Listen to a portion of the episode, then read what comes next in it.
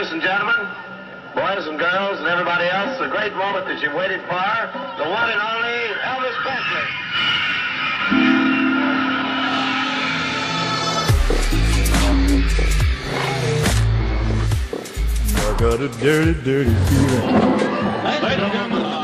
Elvis. Elvis Presley. Une histoire américaine. Michel Pomared, Gilles Mardi-Rossian. Well, there's a leak in this old building.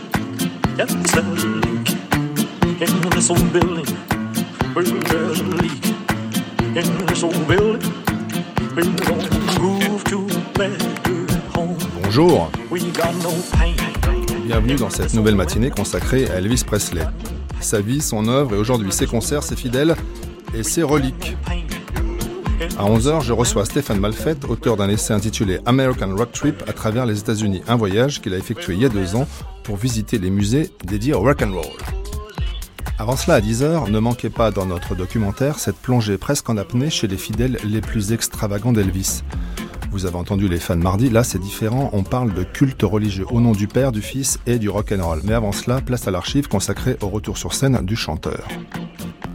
Après son éclipse hollywoodienne qui a duré 10 ans, entre 1958 et 1968, Elvis revient et enchaîne les shows. Au total, pendant 20 ans de carrière, il donne 1156 concerts aux États-Unis, dont 525 à Las Vegas et 3 seulement hors des frontières américaines au Canada, Vancouver, Toronto, Ottawa en 1957, vous savez tout.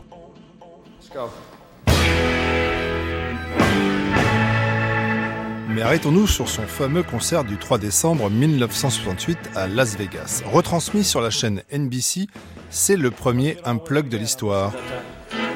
Elvis, tout vêtu de cuir noir, va tenter de se refaire un nom comme chanteur. Lui qui est passé complètement à côté des Swinging 60s, cette décennie qui a vu déferler la British Invasion menée par quatre garçons dans le vent, je veux parler bien sûr des Beatles.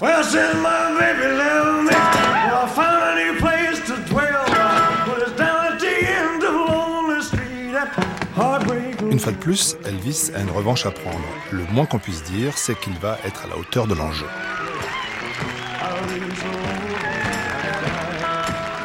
Elvis s'envola vers Hawaï le 17 mai 1968, le jour même de sa première rencontre avec le réalisateur et le directeur musical du show télé à venir. Depuis une semaine, ils étaient en pourparlers avec Bob Finkel, le producteur exécutif qui avait monté le package pour NBC. Et petit à petit, ses sentiments à propos du show s'étaient mis à changer. Finkel, à l'issue de toute une série de rendez-vous avec le colonel, avait finalement persuadé le sponsor, la chaîne de télé, et surtout le colonel lui-même, d'abandonner le plan de départ qui ne consistait qu'à proposer une heure d'Elvis chantant des classiques de Noël sur un plateau dépouillé.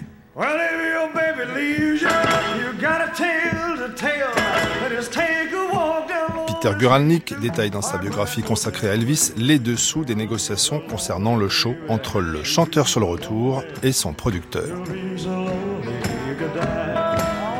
Fingal informa la chaîne de télé et les gens de chez Singer qu'il percevait un véritable changement d'attitude chez Elvis. Il déclarait maintenant, de façon révélatrice, que cette émission devait s'écarter complètement du modèle de ses films et de tout ce qu'il avait fait auparavant. Il laissa même entendre à Fingal que cela ne l'intéressait pas de savoir ce que le colonel avait à dire sur ce show. Il voulait que tout le monde sache ce dont il était réellement capable.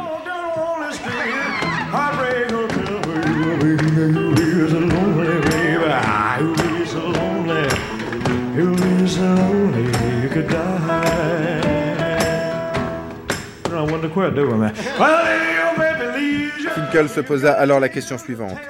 Qui allais-je bien pouvoir engager pour parvenir à un tel résultat Depuis déjà quelque temps, il lorgnait vers un jeune réalisateur du nom de Steve Binder, ayant à peine dépassé les 30 ans. Binder était devenu en moins d'une décennie un vétéran des productions télé. Pour Finkel, Binder était en plein dans le bon truc. Pour lui, c'était un type qui connaissait et comprenait la nouvelle scène musicale.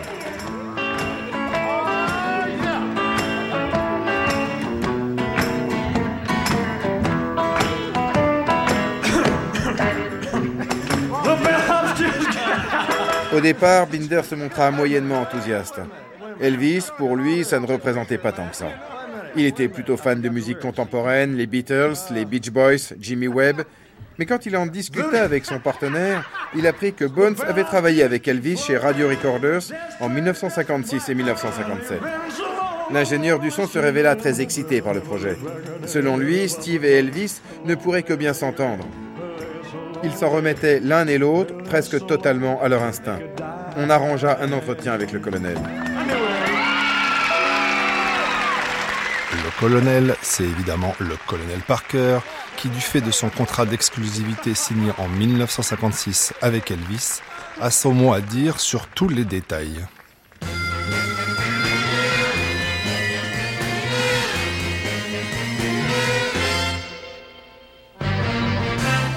Ce fut un petit peu comme s'il pénétrait dans la caverne d'Ali Baba. Posters, panneaux d'affichage clinquants, style musical et matériel promotionnel tapissaient entièrement les murs de la salle de réception réservée au bureau du colonel. Partout où l'on posait les yeux, on voyait le nom d'Elvis ou bien une brochure promo ou un disque d'or. Après avoir traversé un dédale de couloirs, on arrivait dans la pièce réservée au colonel lui-même, composée d'un immense bureau cerné par des portraits géants d'Elvis. D'Elvis avec le colonel, du colonel déguisé en bonhomme de neige, du colonel avec le président Lyndon Johnson. La rencontre, comme tant de ces mini-réunions d'affaires organisées par le colonel, eut lieu au petit déjeuner à 7 heures du matin dans sa cuisine.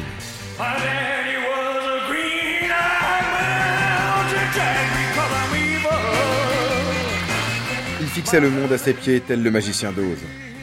Il montra ses albums de l'époque où il travaillait comme employé à la fourrière de Tampa en Floride. Il leur raconta quelques petites histoires aussi.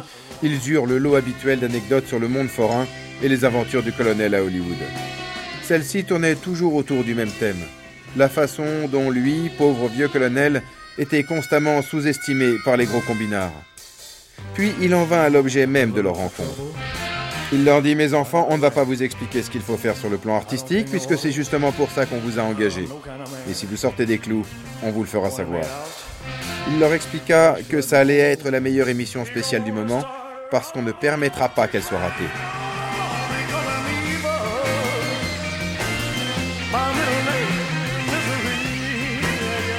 À la fin de l'entretien, il leur fit cadeau à l'un et à l'autre d'animaux en peluche et d'un agenda de poche. Il était sûr que les choses allaient bien se passer, leur dit-il, de sa voix bourrue à l'accent incertain. Mal rasé, la barbe grisonnante, il avait cependant les yeux qui pétillaient de malice. Les gars, vous allez vivre une expérience à un million de dollars, ajouta-t-il avec conviction, tout en sachant parfaitement que cette expérience à un million de dollars se limiterait en ce qui les concerne aux 32 050 dollars de salaire qu'ils devraient se partager.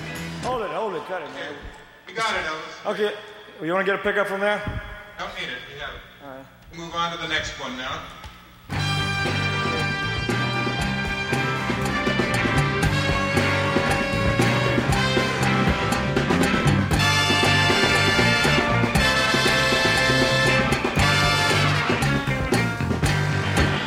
Oh, baby, I'm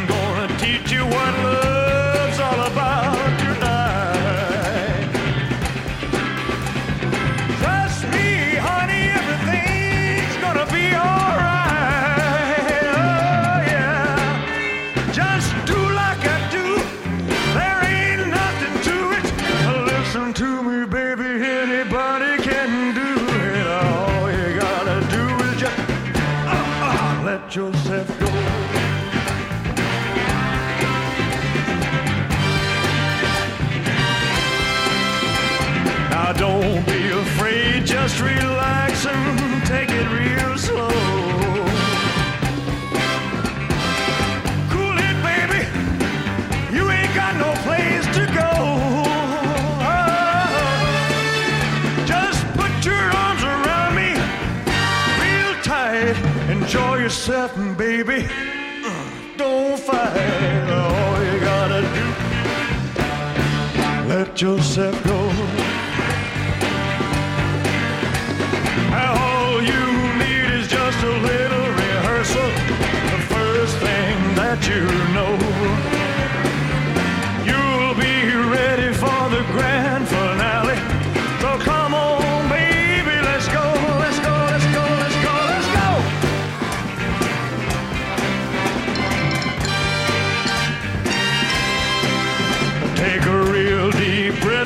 your warm red lips on mine. Do like I tell you, everything's gonna be just fine. Yeah. Kiss me nice and easy, take your baby, I'm the only one. All you gotta do is just uh, uh, let yourself go. Let yourself go now. Yeah, let yourself go. Let yourself go now. Yeah, that's all I could move in Florida. Yeah, that's right. Yeah, the police filmed a show one time in Florida because um, the PTA, the YMCA, or somebody they thought I was something, and uh, Elvis tâtonne à la recherche de ses premiers mots avant de jeter un coup d'œil au morceau de papier sur une table basse devant lui où figurent quelques idées de sujets de discussion.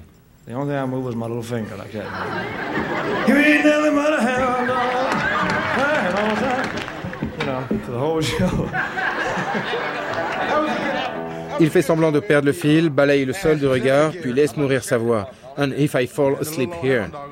On entend de gros éclats de rire du côté des gars, comme pour dire on ne prend pas ça très au sérieux, nous non plus. Il brise ensuite définitivement l'attention, non par une formidable performance, mais en oubliant les paroles. Trou de mémoire ou non, il s'attire immédiatement la sympathie du public. Il se déclare vulnérable. Et par cette tranquille touche d'inspiration fortuite, donne le ton de la soirée. Really. Um, not really. Il fait également une première tentative de se lever de sa chaise, chose impossible compte tenu de la proximité du bord de la scène et du fait qu'il ne dispose ni d'une sangle de guitare ni d'un micro-casque. Mais cela aussi donne le ton. Le public lui-même en vient à se lever, comme pour se mettre en adéquation avec Elvis et conquérir une forme de liberté. Spent a week there one day. See how fast it is? Don't put nothing on me. Il chante la plupart du temps à la perfection. Quand ce n'est pas le cas, il fronce les sourcils ou simule un renvoi et tend les bras au public comme il l'a toujours fait, se moquant de ses propres prétentions.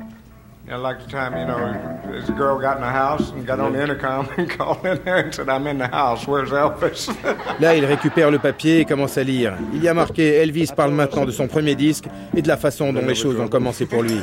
Il fait rire le public.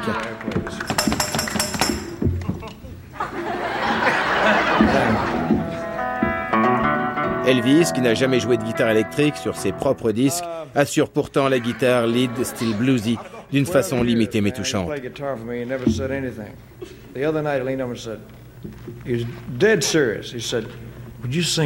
Et pour la première one time?" fois, entonne Baby What You Want Me to Do, le blues de Jimmy Reed. On est à la télévision là demande-t-il négligemment.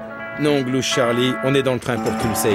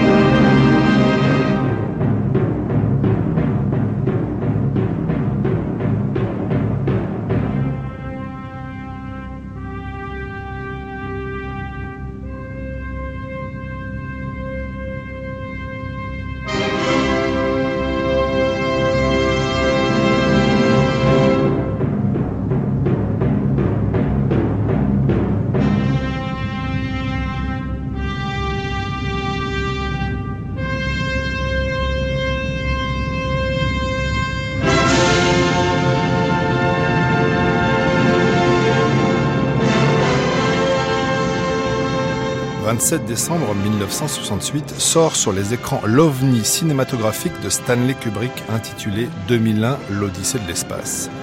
La musique est composée par Richard Strauss et s'inspire du texte de Nietzsche ainsi par les Zarathustra.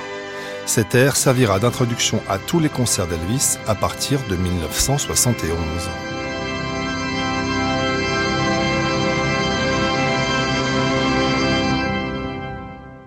Open the pod bay doors, Hal. I'm sorry, Dave. I'm afraid I can't do that. What's the problem? I think you know what the problem is just as well as I do. What are you talking about, Hal? This mission is too important for me to allow you to jeopardize it. I don't know what you're talking about, Hal. I know that you and Frank were planning to disconnect me. And I'm afraid that's something I cannot allow to happen.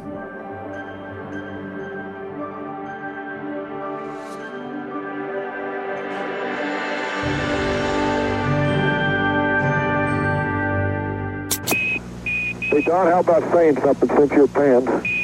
Say again? Hey, I can read you, see you loud and clear. 14 octobre 1968. It really looks good. I'm amazed. Première émission télévisée en direct de l'espace. Uh, heads down. You want us to point? Uh, lean back a little bit. You're too close to the camera. There you are.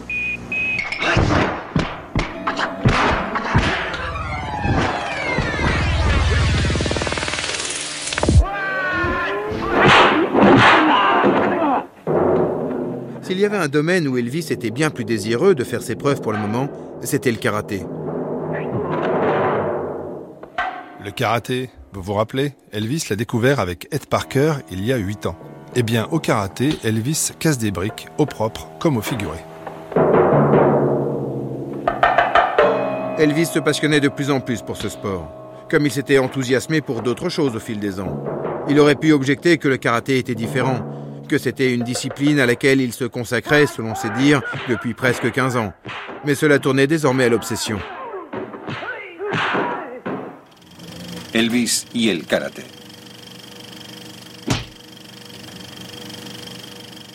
Je vais faire quelque chose d'un peu différent si ça vous dérange pas. There are a lot of people who know Il y a beaucoup de gens qui savent that I have que been involved in the je m'investis dans l'art du karaté depuis un moment. Mais personne ne sait jusqu'à quel point. So what I would like to Donc do, euh, ce que j'aimerais faire, ce que je vais faire, j'espère que vous allez bien le comprendre, c'est faire ce qu'on appelle un kata, c'est-à-dire un enchaînement de mouvements uh, avec euh, des blocages, des coups de pied, des coups de poing, des choses Fu qu'on voit dans le kung fu et dans le karaté. are the same Le thing. kung fu et le karaté, c'est la même chose. Il n'y a pas de différence. C'est juste que les Chinois is disent kung kung fu et les the Japonais Japanese karaté. Donc le mot karaté, kara, ça signifie main ouverte.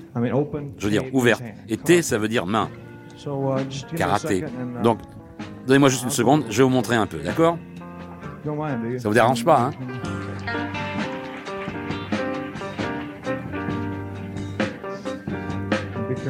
Attention, hein, regardez bien.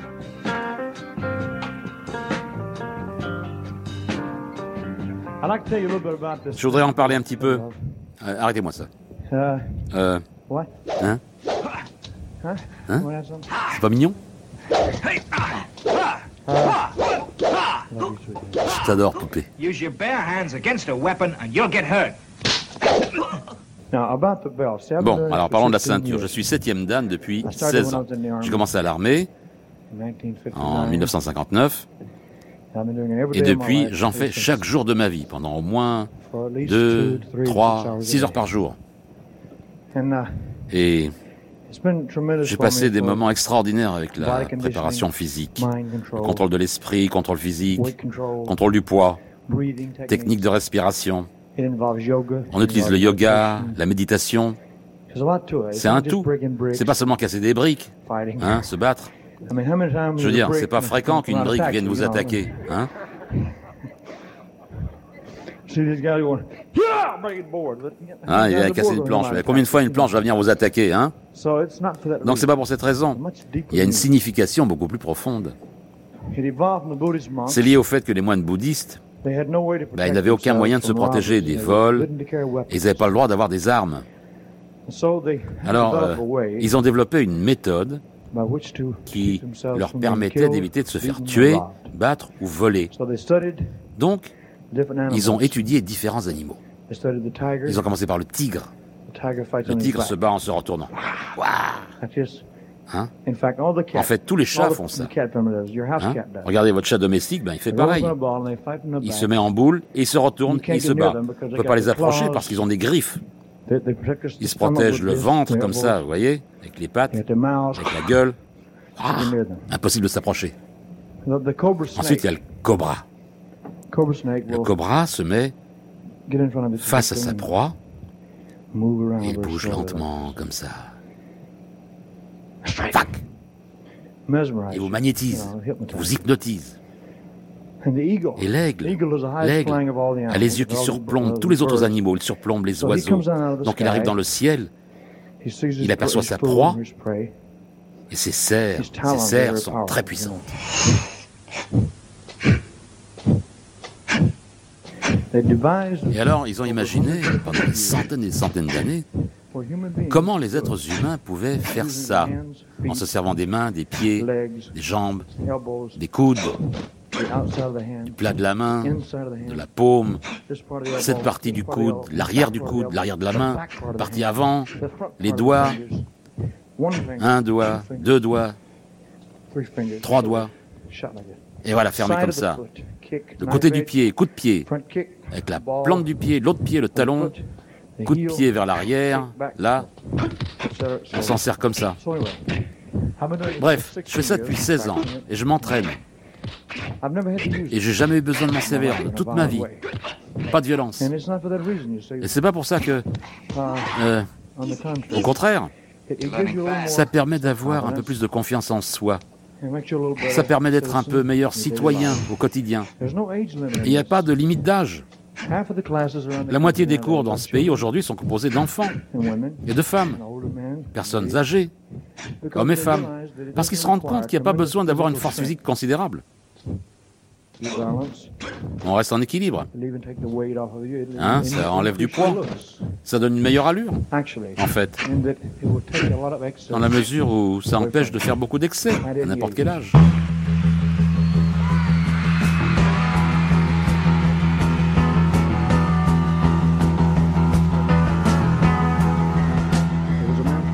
Homme qui est venu dans l'une des écoles de mon professeur à Miami.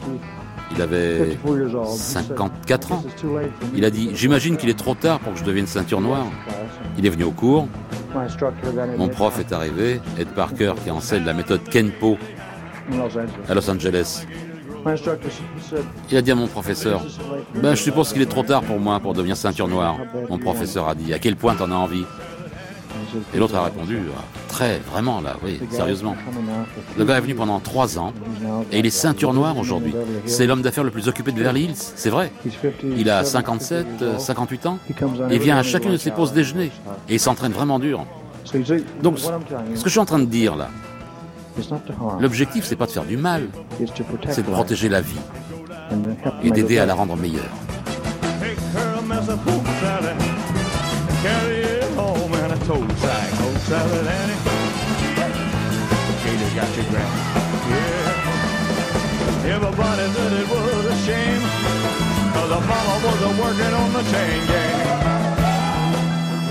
Alors parlons un petit peu des ceintures.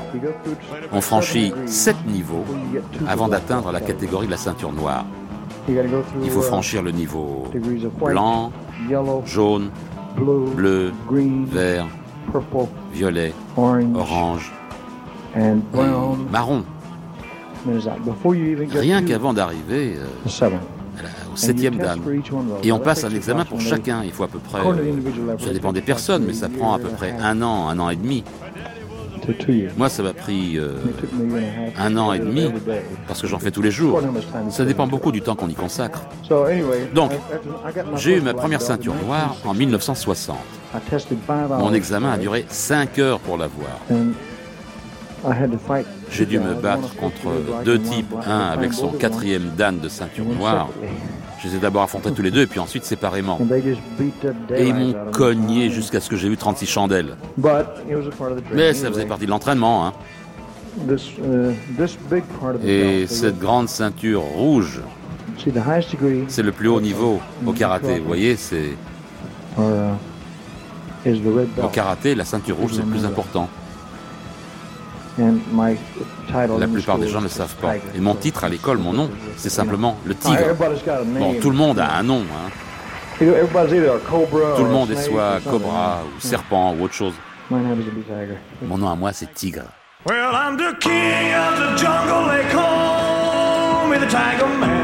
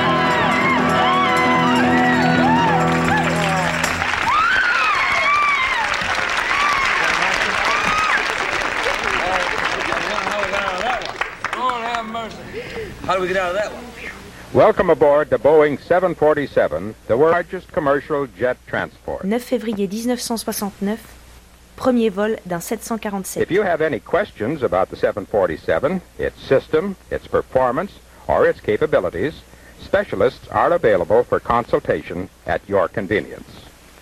two, one, zero. All engine running.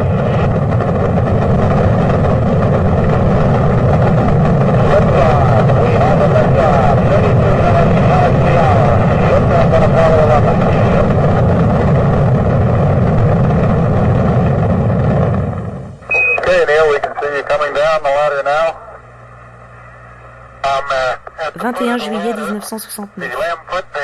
Neil Armstrong, qui participe à la mission spatiale Apollo 11, sort du module lunaire Eagle et pose pour la première fois le pied sur la Lune. I'm going to step off the limb now. That's one small step for man, one giant leap for mankind.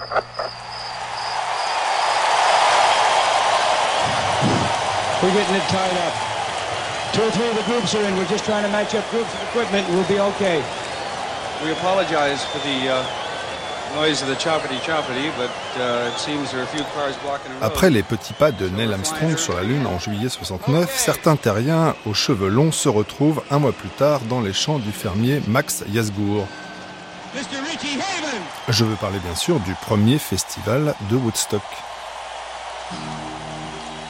Anti-war demonstrators protest U.S. involvement in the Vietnam War in mass marches, rallies, and demonstrations. 20 building. novembre The estimated 1969. 125,000 Les Américains s'opposent à la guerre du Vietnam. students, Housewives, beatnik poets, doctors, businessmen, teachers, I priests, started and something, monks. looks like I Make up started and something, but I constitute can't results. finish it. Woo! Et pendant que dans les rues aux États-Unis, les manifestants brandissent des pancartes contre la guerre du Vietnam, sur scène, Elvis brandit son micro face aux foules en délire. Les concerts s'enchaînent.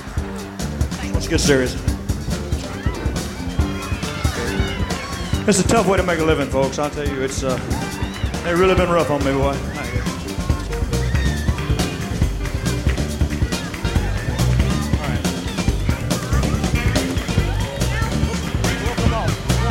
It won't come off, dear. It won't come off. It's tied. It won't come off.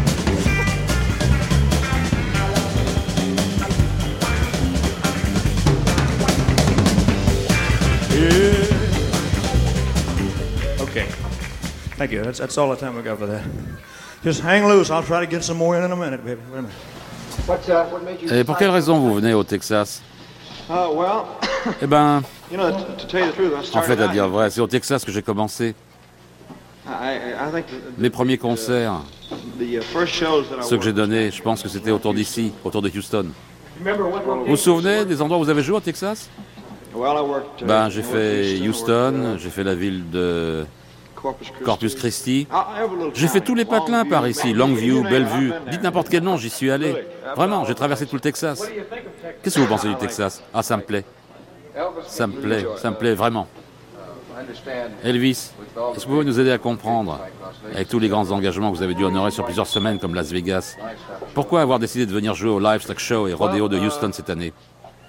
Eh uh, ben, it, on m'a demandé de le faire et j'étais impatient d'apparaître en public. It'd been a long time since Ça fait been on longtemps que stage j'étais pas monté sur a scène pour un concert. And, uh, I was Et j'étais impatient d'apparaître en public. C'est une opportunity. super occasion de venir devant les gens. Vous avez déjà vu cette arène avant? Scares the- Oh non, ça fait peur. C'est immense comme endroit. You've been known in the past. On vous appelait autrefois le king du rock'n'roll.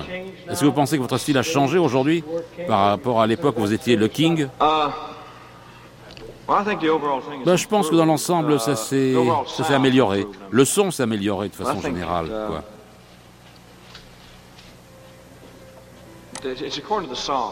Mais vous savez, je pense que ça dépend des chansons. Est-ce que vos prestations sur scène sont toujours les mêmes Ou bien vous l'avez peaufiné? Oh, Je fais juste ce qui me vient sur scène. C'est ce que j'ai toujours fait. Est-ce que vous allez refaire un film? Bah j'espère. En fait, euh, j'aimerais faire de meilleurs films. hein. Est-ce que vous avez des films en route en ce moment? Quels sont vos projets? Non, il n'y a rien pour l'instant que je sache. Hein, colonel? Il y a quelque chose dans les tuyaux? Un 8 Ouais, un film promotionnel de Walt Disney en 8 mm qu'on va faire l'année prochaine, je crois.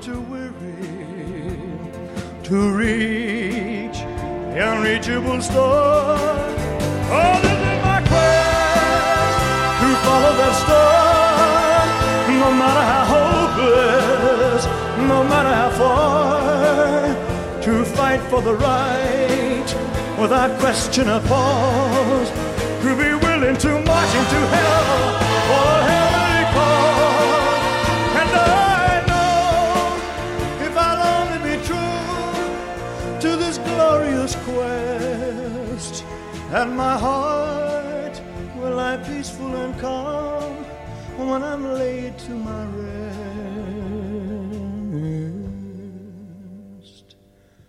And the world will be better for this.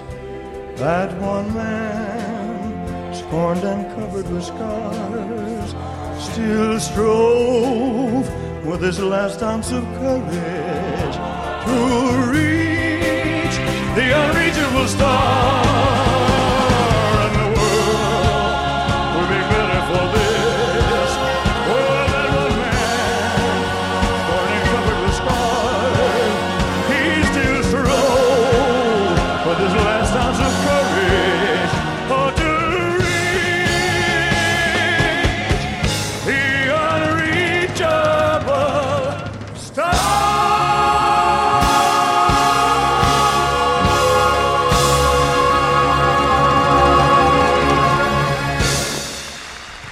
Thank you very much.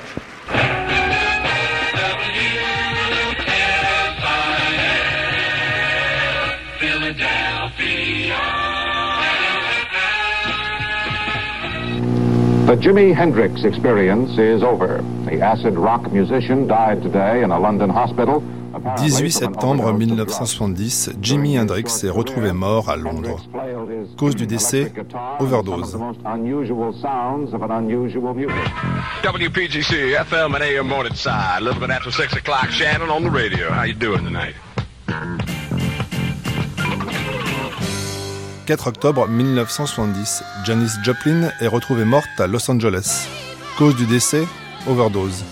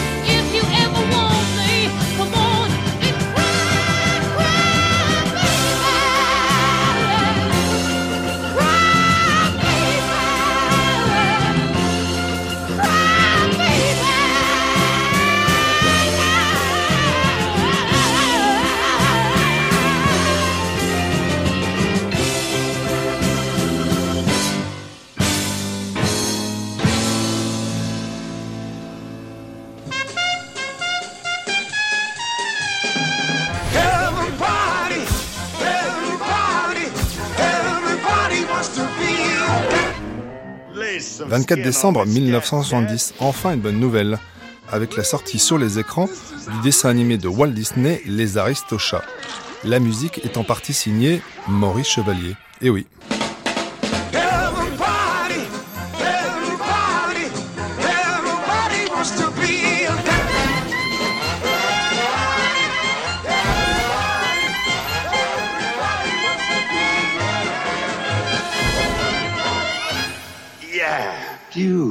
Like to talk to you. Je voudrais vous parler. What you gonna do? Hein? Que Oh. faire là? T'as une allumette Pendant ce temps-là, Elvis allume le feu dans ses concerts. Il raconte et raconte sa vie, son œuvre, sa musique, etc., etc. About how I got in this Je vous when. comment j'ai commencé dans ce métier, à quel moment. Beaucoup de choses se sont passées de Ah. mon point de vue. Beaucoup de choses ont été racontées sur ce qui s'est passé, mais là, ça, c'est ma version des faits. Restez calme, Ah. hein. Uh, Donc, euh. J'ai commencé quand j'étais enfant. Non, Non, J'ai débuté quand j'étais encore au lycée. Je conduisais un camion et je prenais des cours pour devenir électricien. And I got wired the wrong way. Et j'étais câblé du mauvais côté, mon petit gars. Uh, Donc, euh, pendant la pause déjeuner, je suis rentré dans euh, une boutique de hot dog. Mais non, dans uh, une maison de disques. Pour faire un disque pour moi, juste pour moi. I really wasn't trying to get into the Je business. sais pas de me uh, lancer dans ce métier. Donc, euh, je me suis éclairci la gorge et puis je me suis Ah. jeté à l'eau. Uh, Donc, euh, j'ai fait un and, disque uh, juste pour moi. Et, le type a sorti le disque euh, un an et demi plus tard. Donc, euh, d'un seul coup, dans ma propre ville, les gens commençaient à se comporter différemment. Les gens disaient C'est qui? Il est quoi? Qu'est-ce qu'il est? Il est qui? I don't know. I'm Hein, je, je sais pas, moi, je suis qui Je suis quoi? J'avais des reflaquettes. 14 years ago, it was Il y a weird. 14 ans, c'était bizarre, vous savez. Aujourd'hui, vous trouvez ça 14 years bizarre, mais il y a I couldn't 14 ans, je on pouvais pas marcher dans la rue. Hé, attrapez-le, attrapez-le man. C'est un écureuil, les gars going, hmm, hmm, Et je faisais hum, hum, en me trémoussant. En fait, je suis rentré dans ce métier comme ça, en me trémoussant. Et Peut-être c'est comme ça que j'en sortirai aussi.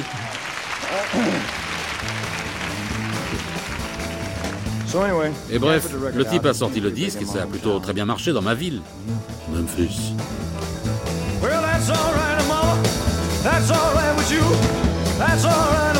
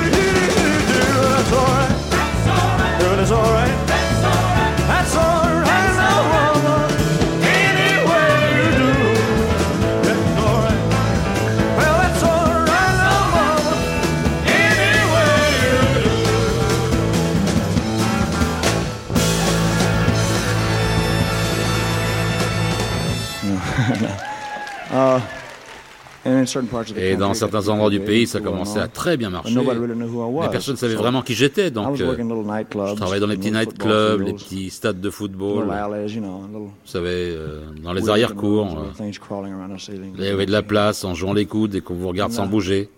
J'ai fait ça pendant à peu près un an et demi. 1956, I Et en uh, 56, j'ai rencontré le colonel Sanders. Euh, Je veux dire Parker. Parker. Parker. So they, they arranged to put me Et ils sont arrangés pour que je passe à la télé. Et à cette époque-là, il y avait de grosses polémiques. On ne voyait pas les En gens bouger en public. On back les voir dans les-. Dans les backrooms, mais ça se faisait pas en public. The, uh, Il y a donc beaucoup de polémiques. Je suis d'abord passé au Jackie Gleason Show. J'ai fait trois passages uh, à ce Jackie Gleason Show. Ensuite, je suis passé au Ed Sullivan Show. Sullivan, uh, Et Sullivan, euh, comment dire? Ils m'ont filmé à partir de la taille, là au-dessus. Et Sullivan était là, il me disait Fils de pute.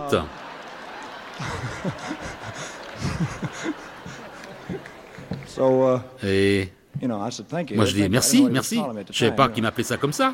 Uh, so I did that. I Donc euh, j'ai fait le Ed Sullivan Show deux ou trois fois, puis je suis passé au Steve Allen Show. Et là, ils voulaient ma peau. Donc ils m'ont fait mettre un smoking, ils m'ont fait chanter face à un, chien assis sur un know, "You know tabouret. Et moi je you go?" chantais pour ce chien, je disais Tu la connais celle-là. Et lui, le chien they faisait euh, euh. Donc ils ont fait sortir le chien dans une autre pièce.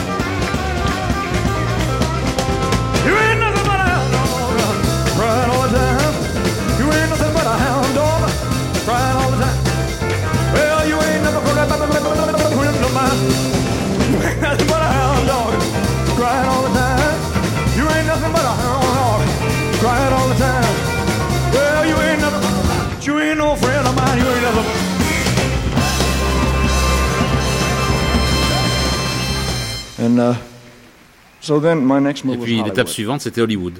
Uh, C'est comme ça que ça se passe. On sort un disque, puis on passe à la télé, puis on va à Hollywood. That Eh ben moi, j'étais pas prêt pour cette ville. Et eux, ils étaient pas prêts pour moi.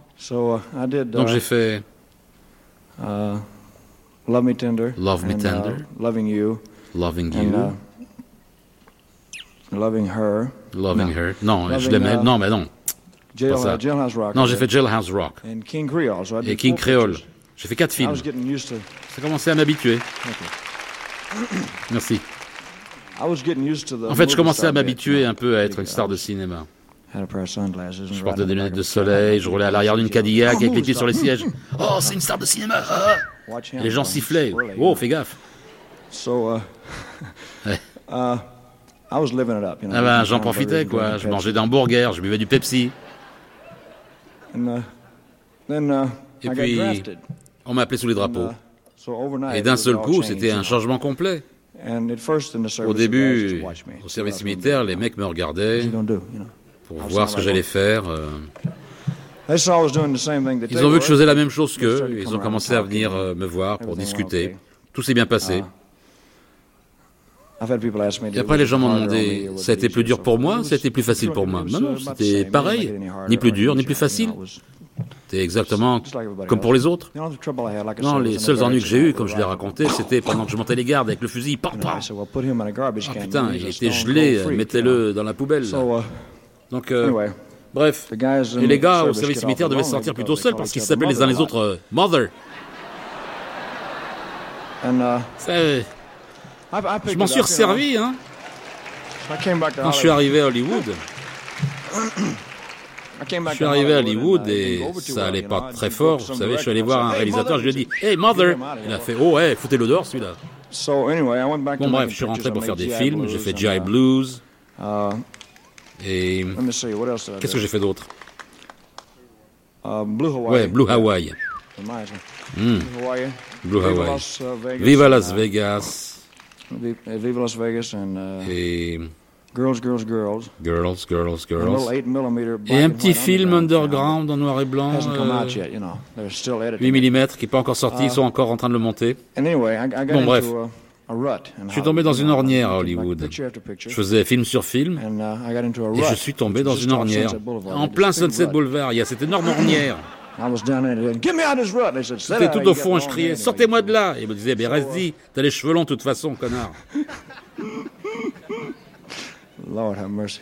Uh, Et pork salad. pork salad. So anyway, uh, Bref, the, the whole point la raison pour story laquelle is je I raconte cette contact histoire, with c'est que the- le contact avec le vrai public me manquait. Et c'est vraiment génial de revenir travailler. Je voulais juste vous le dire.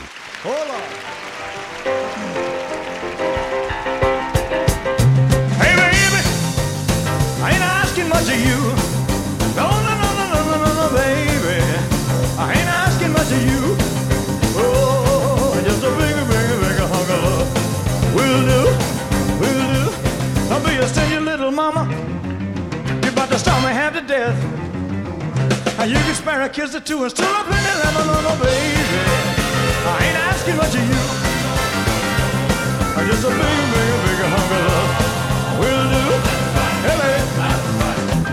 Extrait de la biographie de Peter Guralnick, Careless Love, publiée au Castor Astral. Des extraits dits par Fabrice Deville.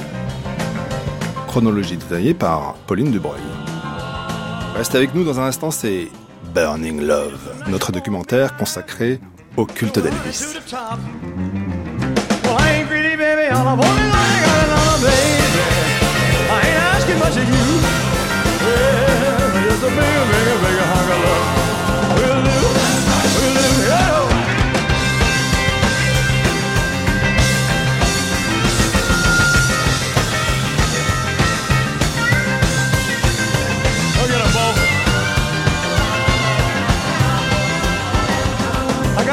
Wishbone in my pocket.